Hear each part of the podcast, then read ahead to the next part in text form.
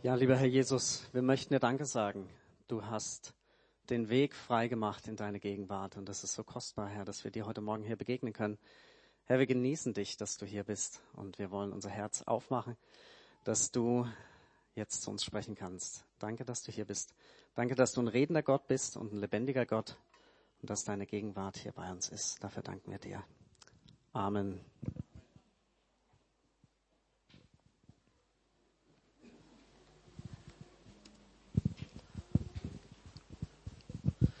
So, ich habe euch ein Bild mitgebracht und ihr dürft mal kurz überlegen, was das sein könnte.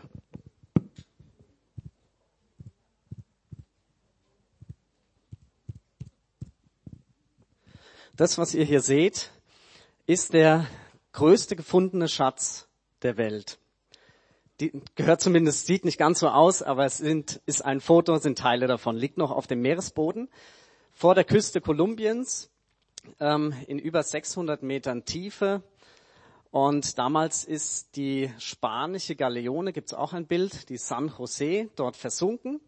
Mit, festhalten, 11 Millionen Gold- und Silbermünzen, 116 Kisten mit Smaragden, chinesischem Geschirr, und ganz wertvollen Bronzekanonen. Ja. Gesamtgewicht von 344 Tonnen. Ähm, dieses Schiff gehörte zu der äh, sogenannten Silberflotte und diese Silberflotte hat die Schätze der südamerikanischen Kolonien nach Spanien gebracht. Man beziffert den Gesamtwert so auf circa 17 Milliarden Dollar. Also wenn du noch kein Hobby hast, Tauchen bietet sich an. Ja als ich das meiner Frau erzählt habe, habe gesagt, hey, guck mal, 344 Tonnen. Und dann hat sie gesagt, naja gut, wenn man 344 Tonnen auf ein Holzschiff packt, braucht man sich nicht wundern, wenn das Schiff absäuft. Ja. Ich denke, ja, stimmt, vielleicht haben die Spanier draus gelernt. Ähm, das nächste Bild bitte. Das ist Jeff Bezos. Jeff Bezos ist der Gründer von Amazon. Er ist aktuell der reichste Mann der Welt. Er hat noch etwas mehr. Er hat 131 Milliarden Dollar. Ganz schöner Reichtum, der uns hier entgegenschlägt. Aber Reichtum sieht für jeden auch ein bisschen anders aus. Es gibt einen Spruch, der heißt, Gesundheit ist der größte Reichtum, Liebe ist der größte Schatz und Lachen die beste Medizin. Ist auch was dran. Eine der größten Reichtümer, die ich denke, die uns zuteil werden können, ist die Gegenwart oder die Nähe einer Person. Dieses Wort Gegenwart ist eines der kostbarsten Worte, die wir haben. Und ähm, es ist eines der größten Geschenke, das wir haben und das uns zuteil werden kann. Weil an die Stelle von Gegenwart kann eigentlich nichts Vergleichbares treten.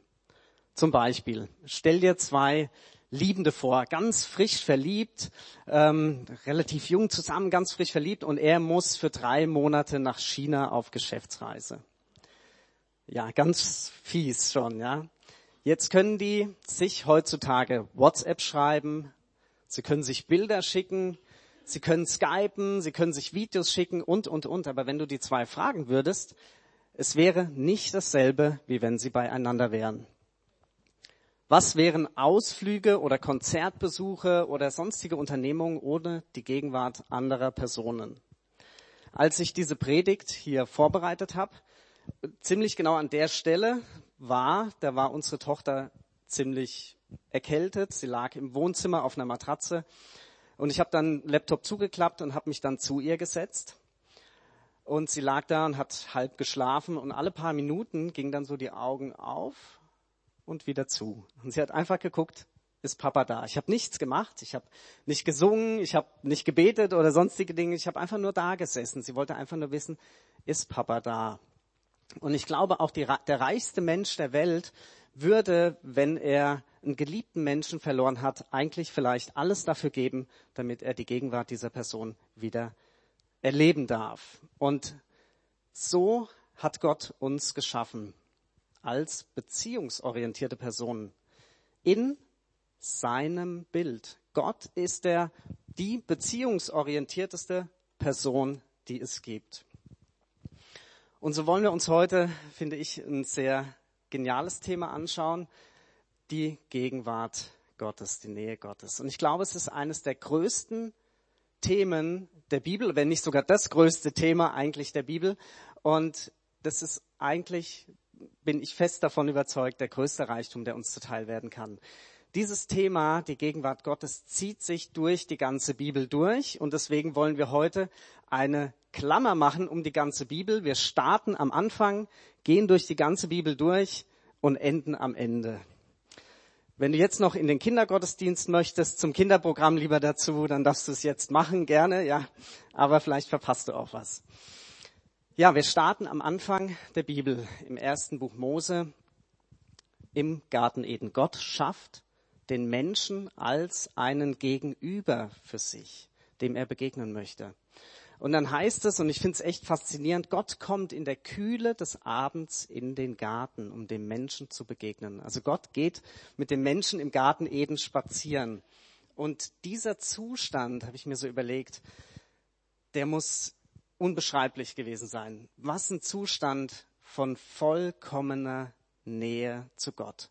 Vollkommene vollkommenes Erfülltsein, vollkommenes Begegnen dieser Liebe Gottes. Ich denke, das ist ein Zustand, den können wir uns alle nicht vorstellen, wie, wie genial das gewesen sein muss. Dann kam ein großes Problem. Ihr wisst es alle, der Sündenfall. Wir haben die Beziehung zu Gott verloren. Wir haben die Schau Gottes verloren und auch sein Charakter nehmen wir nur noch verzerrt wahr. Und vor allen Dingen seine volle Gegenwart kennen wir nicht mehr. Und dann wird der Mensch aus dem Garten Eden, ja, verbannt, würde ich fast sagen. Und dann ist es ganz interessant. Im 1. Mose 4,16 heißt es über Kain, den Sohn von Adam und Eva, so ging Kain weg vom Angesicht des Herrn und wohnte im Lande nordöstlich von Eden. Und in der Elberfelder Übersetzung steht unten in der Fußnote für dieses Land Nord Land des ruhelosen Lebens. Und das fand ich interessant, weil ich glaube, es ist etwas im Menschen drin. Wenn er nicht mehr bei Gott ist, dann kommt eine Ruhelosigkeit. Und der Mensch ist ruhelos, bis er an den Punkt kommt, dass er Gott wieder begegnet. Es ist ein großes Problem, dieser Sündenfall, aber nicht für Gott. Gott hat, sagen die Theologen, den sogenannten Heilsplan Gottes. Und diesen Heilsplan wollen wir uns heute mal anschauen. Gott verfolgt nämlich ein großes Ziel, die Wiederherstellung der Beziehung des Menschen, wie es im Garten Eden gewesen ist. Das ist sein großes Ziel, das brennt auf seinem Herzen. Und so blitzen auch im Alten Testament Gestalten auf, die schon eine ganz besonders enge Beziehung zu Gott hatten. Zum Beispiel Noah oder Henoch. Zu Abraham hat Gott gesagt im 1. Mose 17, 2, ich bin Gott, der Gewaltige, führe dein Leben in enger Verbindung mit mir und halte dich ganz an mich. Und dieser Abraham, der wurde Freund Gottes genannt. Dann haben wir einen Mose, ganz bekannte Figur in der Bibel. Gott spricht zu Mose in einem Dornenbusch. Sehr skurril irgendwie. Ich verstehe immer noch nicht warum, aber es war so und gibt Mose den Auftrag, hol mein Volk aus der Sklaverei in Ägypten raus. Das macht Mose dann und sie haben eine lange Wanderung durch die Wüste zu tun und kommen an einen Berg, an den sogenannten Gottesberg, an den Horeb. Und an diesem Horeb passiert etwas ganz Gewaltiges. Gott persönlich kommt in seiner manifesten Gegenwart auf diesen Berg. Und die Bibel beschreibt es und es muss unglaublich gewaltig gewesen sein. Er kommt mit Feuer und Rauch und sonst wie es muss mit Worten nicht zu beschreiben sein, kommt auf diesen Berg. Und das Volk fürchtet sich, weil es so gewaltig ist, weil es so heilig ist, was da oben passiert. Und Mose geht in diese Gegenwart Gottes rein. Und er bekommt die zehn Gebote. Aber er bekommt noch was anderes. Er bekommt eine Anweisung von Gott, etwas zu bauen nach einem himmlischen Muster. Er kriegt was im Himmel gezeigt und er soll ein Muster davon auf der Erde bauen. Die sogenannte Stiftshütte. Da habe ich euch ein Bild mitgebracht. So sieht es aus. Das ist ein originaler Nachbau dieser Stiftshütte. Und in dieser Stiftshütte stand die Bundeslade.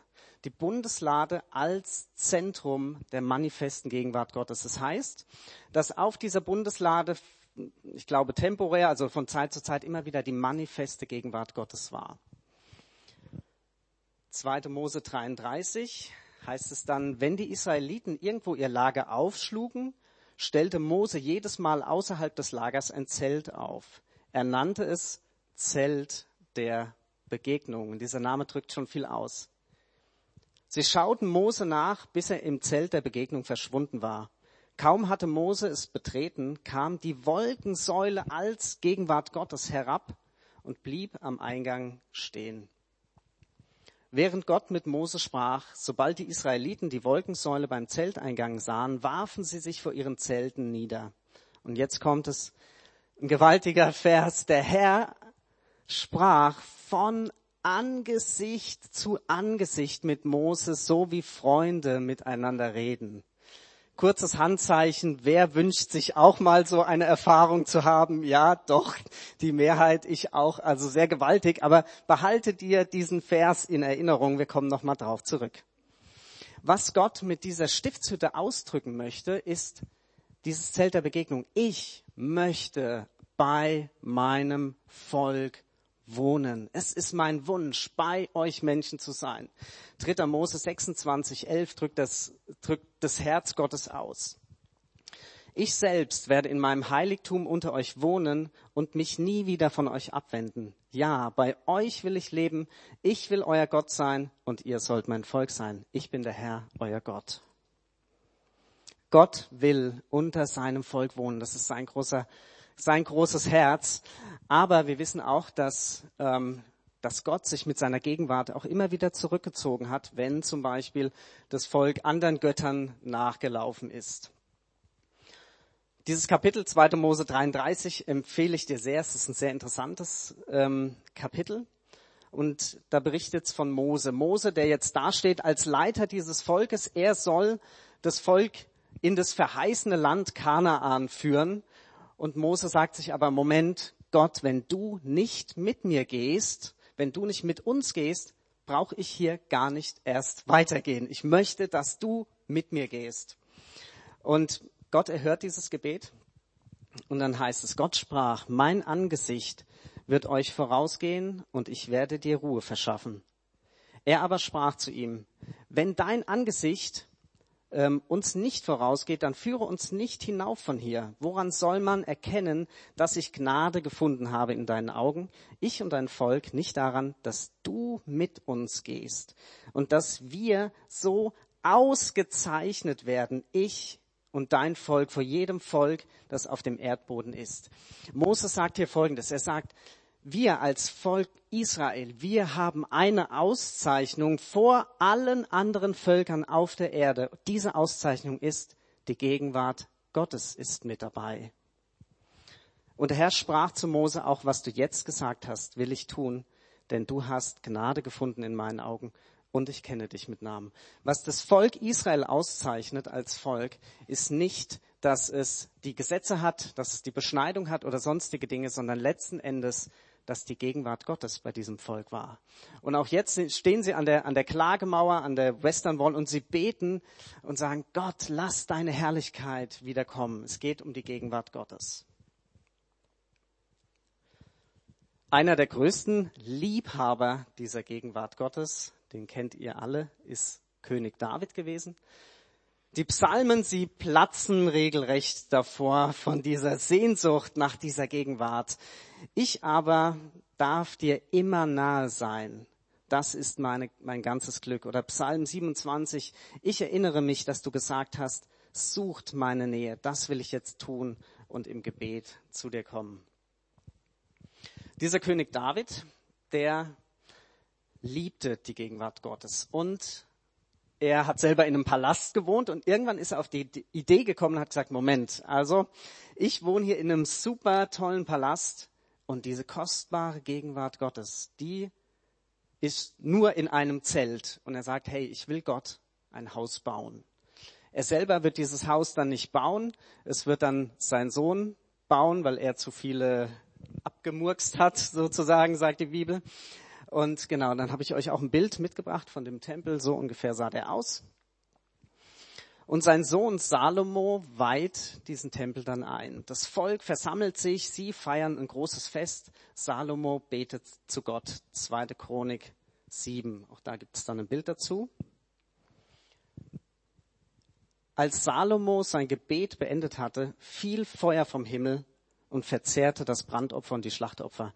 Der Herr in seiner Herrlichkeit erfüllte den ganzen Tempel, sodass die Priester nicht mehr hineingehen konnten. Also, wenn du wissen willst, für was du nächsten Sonntag beten kannst, hierfür kannst du beten, dass Gott so stark kommt. Und was Gott wieder ausdrückt, ich möchte bei euch wohnen. Er kommt mit seiner Gegenwart auch in den Tempel und sagt, ich möchte bei euch wohnen. Von dieser Gegenwart Gottes gibt es verschiedene Arten. Es gibt verschiedene Arten, wie Gott sich zeigt. Was wir hier sehen, ist die sogenannte Shekinah oder Shechina Herrlichkeit, die manifeste Präsenz der Gegenwart Gottes. So unglaublich gewaltig, wie sie auch auf den Gottesberg gekommen ist, die Menschen, wenn Menschen das erleben, sie fallen sofort auf die Knie, ob sie an Gott glauben oder nicht, sie fallen auf die Knie, sie beten Gott an, furchteinflößend und auch todbringend für alle, die sich dieser heiligen Gegenwart nicht nähern dürfen. Aber es gibt auch andere Formen, wie wir Gott erleben können. Der Prophet Elia hat das in einer ganz anderen Weise erlebt. Er berichtet die Bibel, er steht in der Höhle, in dem Eingang von der Höhle und dann passieren ein paar ja, interessante Sachen. Es fällt Feuer vom Himmel. Danach kommt ein Sturm, danach kommt ein Erdbeben und überall heißt es, darin war Gott nicht. Und ganz am Ende kommt ein sanfter, leiser Wind. Und Elia nimmt seinen Mantel hoch, verhüllt sein Gesicht, weil er spürt, hier ist die Gegenwart Gottes. Gott begegnet uns auch ganz oft in der Stille in einem stillen Begegnen. Die Allgegenwart Gottes, Omnipräsenz, Gott ist da. Das heißt, seine Augen durchlaufen die ganze Erde.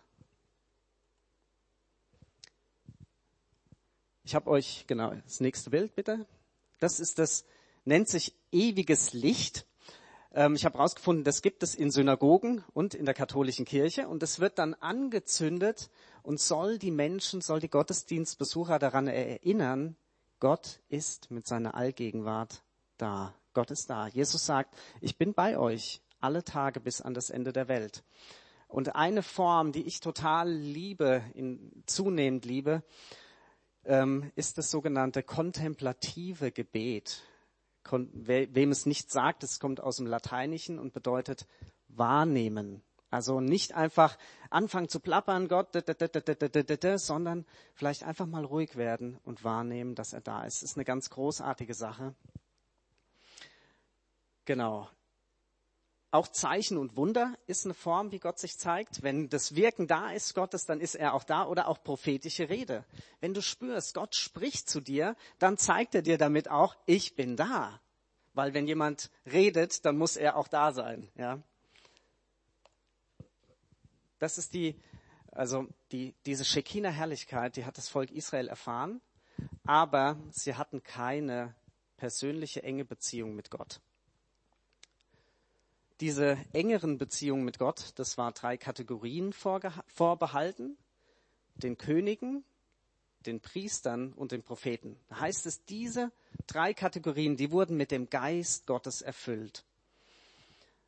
Aber Gott ist in seinem Heilsplan immer noch dran. Auf seinem Wunsch ist es nicht nur diese drei Kategorien zu erfüllen, sondern er möchte wiederherstellen, wie es im Garten Eden war, mit möglichst jedem Menschen. Und so weissagen die Propheten des Alten Testamentes zunehmend auf Jesus hin, da kommt noch was Besseres. Und so blitzt es immer wieder auf. Ein gewaltiger Vers ist Joel 3. Uns allen bekannt, aber zu dem damaligen Zeitpunkt war es wirklich eine gewaltige Aussage. Es kommt die Zeit, da werde ich meinen Geist ausgießen über alle Menschen. Eure Männer und Frauen werden dann zu Propheten, Alte und Junge haben Träume und Visionen. Sogar über die Knechte und Mägde werde ich zu jener Zeit meinen Geist ausgießen. Gott ist in seinem Heilsplan dran. Und was dieser Prophet sagt, ist dieses Erfülltwerden mit dem Geist Gottes, mit dem Heiligen Geist, bringt den Menschen wieder in die richtige Beziehung mit Gott. Und es ist im Endeffekt die neue, wiederhergestellte, erfahrbare Gegenwart Gottes. Nicht mehr im Tempel, sondern im Menschen, im Herz des Menschen. Das Herz als Ort der Begegnung zwischen Mensch und Gott. Jesus sagt, die reinen Herzens sind, die werden Gott schauen. Und dann endet das Alte Testament und es sind 400 Jahre erstmal Ruhe. Es kommt nichts aber nicht für Gott. Er ist in seinem Heilsplan immer noch dran und jetzt kommt eines der unglaublichsten Dinge, wenn man darüber nachdenkt. Nach 400 Jahren, Gott will immer noch wiederherstellen, wie es im Garten Eden gewesen ist und nach 400 Jahren wird ein Baby geboren. Ein Baby wird geboren. Gott kommt in seiner, in körperlicher Gegenwart auf diese Erde und lebt als Sohn Gottes ein Leben im Gehorsam gegenüber Gott. Er stirbt am Kreuz für den Menschen, damit für die Sünde, die, die trennt, damit dafür bezahlt wird, damit der Mensch wieder die Gottesnähe erfahren kann. Viele Menschen sagen, Weihnachten ist das wichtigste christliche Fest. Die Geburt Jesu ist das wichtigste christliche Fest. Christen sagen, nee, Moment, das Kreuz ist das Wichtigste. Andere Christen sagen vielleicht, nein, die Auferstehung, die ist das Wichtigste. Und ich sage, ja, hey, es ist alles wichtig, es ist alles wichtig in dem Plan, aber es hat ein großes Ziel, die Ausgießung des Heiligen Geistes auf alle Menschen. Pfingsten ist das Ziel von Jesus. Jesus hat gesagt, es ist gut, dass ich weggehe, weil wenn ich nicht weggehe, wird der Heilige Geist nicht zu euch kommen. Gott tauscht seine körperliche Gegenwart in eine geistliche Gegenwart, die Menschen weltweit erfahren können. Und das ist gut, weil sonst müsstest du für dein tägliches Gebet nach Israel fliegen, jeden Tag.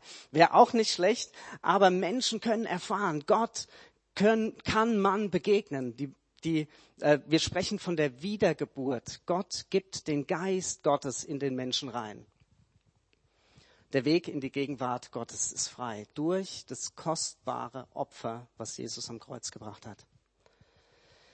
Und man muss schon, ja, ich würde es mal sagen, recht ja, begriffsstutzig sein, um diesen krassen Zusammenhang nicht zu verstehen.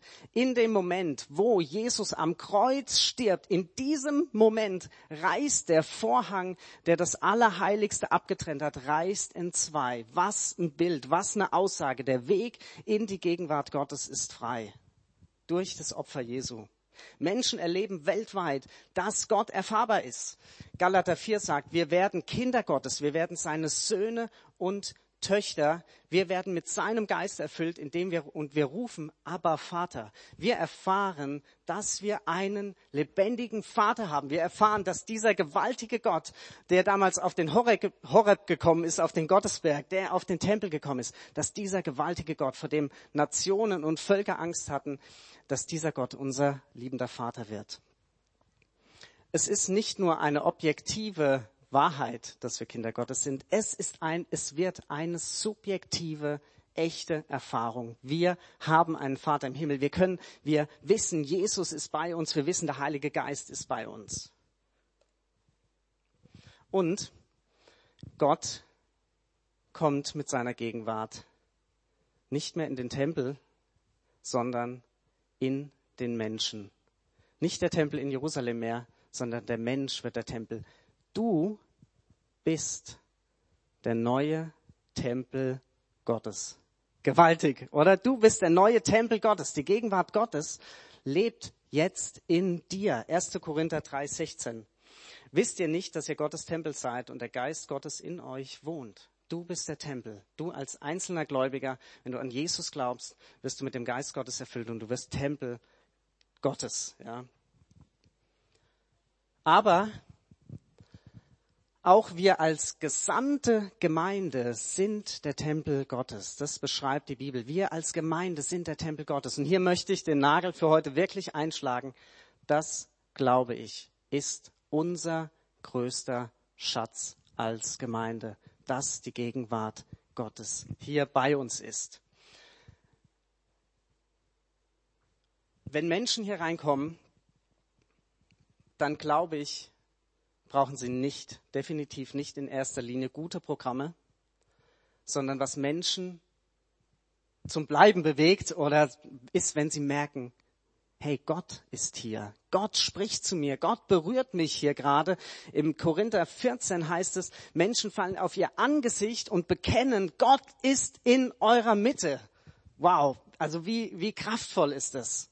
Aber natürlich brauchen wir auch gute Programme. Mich beeindruckt das. Salomo hat den Tempel wirklich, wirklich mit allem, was er hatte, und David hat da auch schon Geld dazu geschossen, ähm, äh, eingerichtet. Das war mit Gold und allem Prunk, was man sonst irgendwie hat. Also es ist gut, das zur Ehre Gottes gut zu machen. Aber Salomo wusste auch, deswegen hat er gebetet, wenn du Gott mit deiner Gegenwart nicht hier reinkommst, dann können wir das Ding wieder abreißen und wir machen uns goldene Zähne draus oder sonst was. Er wusste, diese, wir brauchen diese Gegenwart. Beides zusammen ist wichtig. Und ich glaube ganz fest, wir als Volk Gottes, wir sind ausgezeichnet, so wie Mose gesagt hat. Wir haben eine Auszeichnung vor allen anderen Völkern auf dieser Erde, dass die Gegenwart Gottes mit uns ist und mit uns geht. Ihr könnt auch reagieren darauf, wenn ihr möchtet. Ja. Und ich glaube, das ist wirklich unser größter Schatz. Es ist mehr wert als 344 Tonnen abgesoffenes Edelmetall, ist, dass Gott erfahrbar mit seiner Nähe, mit seiner Gegenwart bei uns ist. Es gibt die Allgegenwart Gottes. Jesus sagt, ich bin bei euch alle Tage bis an das Ende der Welt. Und es gibt auch die manifeste Gegenwart Gottes. Vorhin im Lobpreis haben wir es auch gemerkt. Im Lobpreiszeiten ganz oft man spürt, die Gegenwart von Gott ist stärker da als sonst. Während, während unserer Bibelschulzeit hatten wir einen Abend gehabt, das ist mir bis heute so in Erinnerung. Wir haben als Schülerschaft in Sprachen gebetet. Und ich kann es nicht beschreiben, aber diese, diese, Intens, diese Intensität von dieser gespürten Gegenwart Gottes, die war so gewaltig, habe ich bisher nicht mehr erlebt. Aber ich liebe Sprachengebet seitdem, ja. Ähm, aber es ist gewaltig erfüllt zu werden mit dem Heiligen Geist, bringt uns in die Gegenwart Gottes. Aber wir sind noch nicht ganz am Ende. Wir sind jetzt durchgegangen. Jetzt machen wir die Klammer noch zu. Es ist noch nicht ganz wie im Garten Eden. Wir gehen in die letzten, in die letzten Kapitel der Bibel, die Offenbarung in den letzten Kapiteln. Und da spricht es davon, hey, es ist noch nicht ganz vollendet, wie es letzten Endes sein wird. Und es spricht von dem neuen Jerusalem, das neue Jerusalem als der Ort, bei dem wir irgendwann sein werden im Himmel. Und es ist gewaltig. Der Thron Gottes und des Lammes wird in der Stadt sein und alle ihre Bewohner werden Gott dienen und ihn anbeten. Sie mein Lieblingsvers, sie werden sein Angesicht sehen und werden seinen Namen auf ihren Stirn tragen. Was für eine gewaltige Erwartung. Was eine gewaltige Verheißung. Wenn du an Jesus dranbleibst, wenn du treu dranbleibst an Jesus, dann ist das, was auf dich wartet. Du wirst Jesus sehen von Angesicht zu Angesicht. Du wirst ihm so ins Gesicht gucken können. Wie, was eine gewaltige Zusage ist das. Das ist mein Lieblingsvers, ja, weil das mich begeistert. Wir werden Jesus sehen, wie er ist. Und denkt an Mose. Er ist ihm begegnet von Angesicht zu Angesicht. Das wartet auf uns. Diese Zukunft wartet auf uns. Es wird auch keine Nacht mehr geben, so dass man keine Beleuchtung mehr braucht. Nicht einmal das Sonnenlicht wird mehr nötig sein. Denn Gott selbst, der Herr, wird ihr Licht sein und zusammen mit ihm werden sie für immer und ewig regieren. Ich möchte dich heute Morgen einladen, werde ein Liebhaber der Gegenwart Gottes. Apostelgeschichte 17 Mit allem, was er tat, also Gott wollte er die Menschen dazu bringen, nach ihm zu fragen. Er wollte, dass sie, wenn irgend möglich, in Kontakt mit ihm kommen und ihn finden. Er ist ja für keinen von uns in unerreichbarer Ferne. Gott war es so viel wert, diese Beziehung zum Menschen im Garten Eden, die er dort hatte, die der Mensch dort hatte, die Gott dort hatte, miteinander wiederherzustellen, dass er bereit gewesen ist, seinen Sohn dafür zu geben. Was eine unermesslich große Liebe. Wir haben es vorhin gesungen, die Liebe des Retters. Wie unglaublich ist diese Liebe. Aber Gott freut sich auch über unser Suchen. Jakobus 4,8. Naht euch zu Gott, so naht er sich zu uns. Und ganz am Ende möchte ich euch noch eine, ja, eine Skizze zeigen oder mitgeben, die mir persönlich viel geholfen hat. Und zwar die drei Dimensionen, wie wir Gottes Nähe und Gottes Gegenwart erfahren.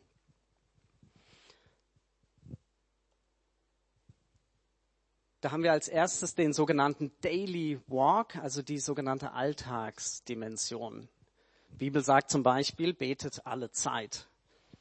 Und was sie natürlich nicht meint, ist Plapper ohne Ende, ja, sondern suche im Alltag auch immer wieder diese Verbindung zu Gott. Wenn du am Arbeitsplatz bist, wenn du in der Schule bist, wo auch immer du bist, versuch immer mal auch wieder Kontakt zu haben zu Gott.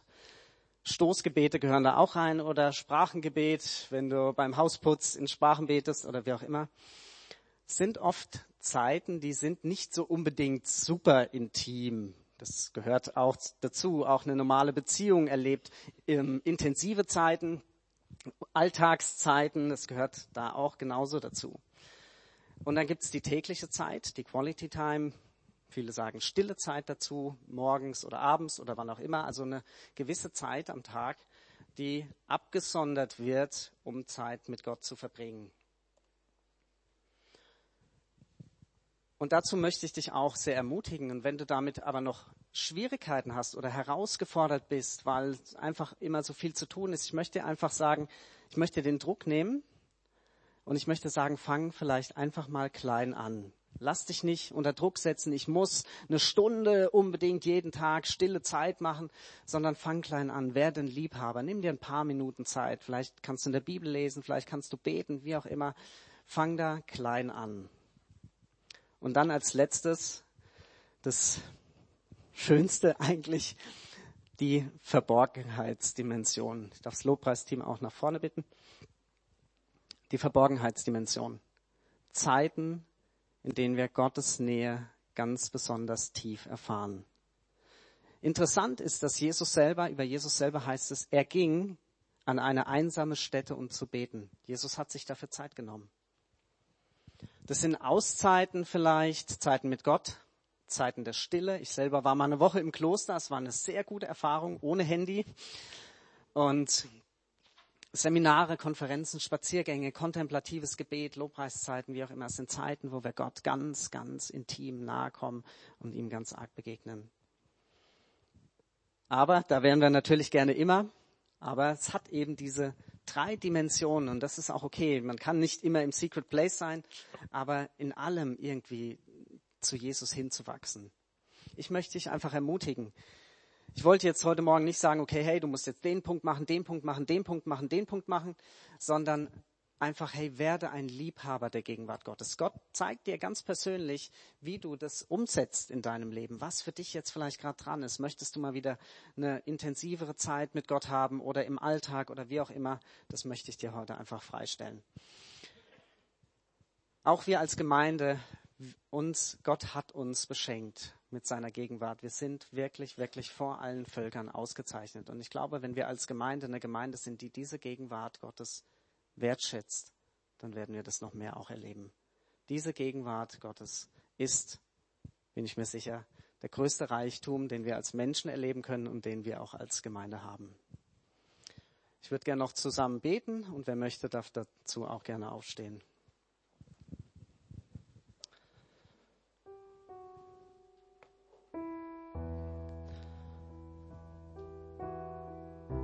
Lieber Herr Jesus,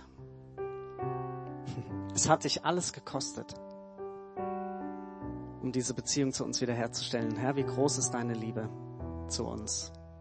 Du liebst uns, Jesus, wie wir es uns nicht vorstellen können. Und wir freuen uns darauf, dass wir irgendwann bei dir sind. Und Herr, veränder unser Herz, dass wir wirklich, wirklich tiefe, tiefe Liebhaber werden. Berühr du unser Herz, mach uns hungrig, mach uns brennend für dich. Leg eine Sehnsucht nach dieser Zeit in unser Herz, Herr, dass es keine Pflicht ist, diese Dinge zu tun, sondern dass wir Menschen sind, die Liebhaber werden. Liebhaber deiner Gegenwart, die dich suchen von ganzem Herzen, von ganzer Seele, mit unserer ganzen Kraft. Nicht, weil wir es müssen, nicht aus religiösem Druck oder Pflicht, weil du uns dann mehr liebst oder sonst was, sondern einfach, Herr, weil diese Beziehung zu dir so unglaublich kostbar ist. Und ich bitte dich um deinen Segen für jeden Einzelnen, der das möchte, einfach da drin tiefere Zeiten auch mit dir zu entdecken, tiefere Begegnungen mit dir zu haben. Herr, schenk du Berührung, schenk du Begegnung in einer ganz tiefen Weise.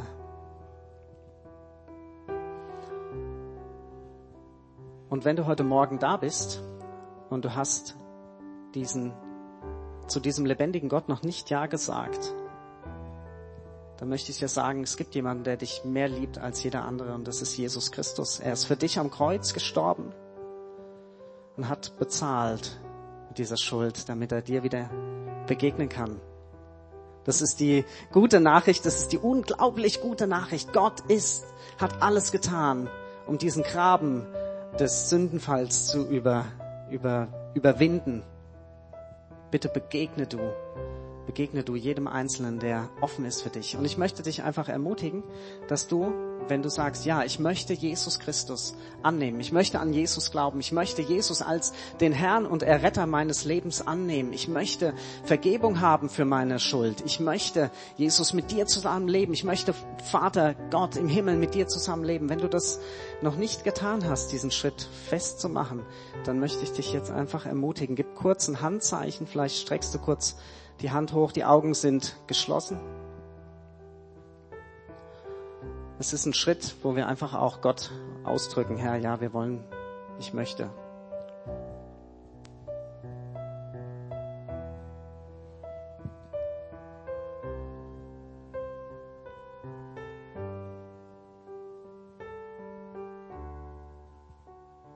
Jesus, und so danke ich dir für jeden, der diese Entscheidung für dich trifft. Danke, Herr, dass du das Herz siehst. Danke, dass du in das Leben reinkommst. Danke, dass du der Retter und der Erlöser bist, der uns rettet. Und ich möchte dich ermutigen, auch wenn es dich berührt hat, dass du später noch zum Gebet hier vorkommst und die Sache nochmal festmachst. Und ich möchte, dass wir noch eine Sache machen. Ich glaube, jeder von uns hat einen Menschen vielleicht innerlich vor Augen, aus dem Familienkreis, aus vom, von der Arbeit, Arbeitskollegen, Kinder, was auch immer. Oder ich möchte dich einfach bitten, frage jetzt Gott, wen er dir vor Augen stellt, dass wir jetzt noch beten für diesen Menschen, der Gott noch nicht kennt. Und ich möchte dich ermutigen, nimm diese Person jetzt kurz, wir nehmen uns jetzt noch kurz Zeit, für diese Person zu beten. Und ich lade dich ein, leg diese Person jetzt Gott hin. Bete, dass er eine Berührung bekommt oder sie.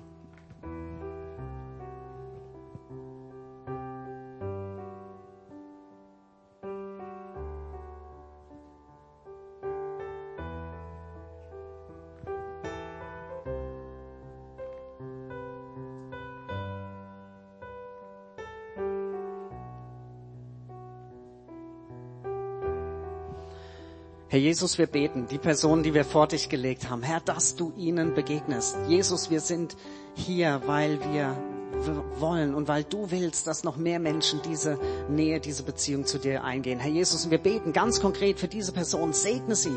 Komm du in ihr Leben rein mit deiner, mit deiner Begegnung, mit deiner Liebe. Berühre du das Herz, berühre die Menschen, die wir dir bringen, Herr. Sei du gnädig. Du bist ein gnädiger Gott, da brauchen wir dich nicht bitten. Du bist ein gnädiger Gott. Schenk du Gnade. Wir segnen diese Menschen in deinem Namen. Danke, Jesus. Amen.